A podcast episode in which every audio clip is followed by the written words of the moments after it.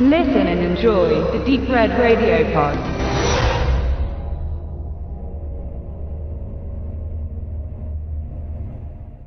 Weibliche Vampire in Filmen werden meist als attraktive femme fatales dargestellt, die es wissen, ihre Reize einzusetzen, um an ihr Lebenselixier, dem menschlichen Blut, zu gelangen. Blut an den Lippen von Harry Kümmel sei da erwähnt oder der britische Vampires von 1974. Letzterer wurde vom Spanier José Ramón Larraz in Szene gesetzt und ist bis heute nicht bei uns in Deutschland erschienen. Wer also dieses Original und Sinnbild des erotischen Vampirhorrors sehen will, muss ins Ausland greifen, zum Beispiel nach Australien oder Amerika, wo er schon als Blu-ray zu haben ist. Anders verhält es sich dagegen beim 2015 veröffentlichten Remake aus Spanien, jedoch auf Englisch gedreht, das hierzulande sogar seine Weltpremiere hatte, als Wicked Vision diesen im August 2016 als Mediabook veröffentlichte. Auch wenn die Release-Daten bei der IMDb etwas anderes sagen und der Film zuvor schon auf mehreren Festivals zu sehen war, so ist es zumindest in Sachen Heimkino-Release doch ein kleiner Clou, den Daniel Perret und seinen Label dahingelegt haben. Im Februar nun ist der Film auch für den schmalen Geldbeutel als Samurai-Version erschienen und das Ergebnis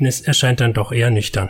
Vampires ist leider ein eher durchschnittliches Werk geworden, dessen Vorschusslorbeeren bei genauerem Hinsehen schnell verpuffen. Die Story ist einfach gehalten und zielt von Anfang an nur auf die filmischen Verkaufsreize Sex and Blood. Es geht um die zwei lesbischen Vampire Fran und Miriam, die im Mittelengland in einem alten Anwesen leben. Was sie zum Leben brauchen, ist natürlich Blut, sodass ihnen ein durchreisender Tourist nach dem anderen zum Opfer fällt. Auch ein paar Jugendliche kreuzen auf ihrem Weg das Anwesen, genauso ein junger Mann, für den Fran Gefühle entwickelt. Wie gesagt, inhaltlich ist hier nichts wirklich Innovatives zu sehen. Weibliche Vampire spielen mit ihren Reizen und das Blut, das zum Gelingen von Vampirhorrorfilmen meist auch ziemlich bitter benötigt wird, ist in Hülle vorhanden. Darüber hinaus geht dem dann gerade einmal 79 Minuten langen Film bald die Puste aus. Die Gruppe der jugendlichen Erwachsenen ist mal wieder nicht die schlauste in ihrem Handeln und irgendwo sind sie allesamt auch relativ austauschbar. Zudem will auch nicht wirklich Spannung aufkommen, da doch vieles recht vorhersehbar erscheint und man sich kaum Mühe gegeben hat, den ein oder anderen Kniff einzubauen.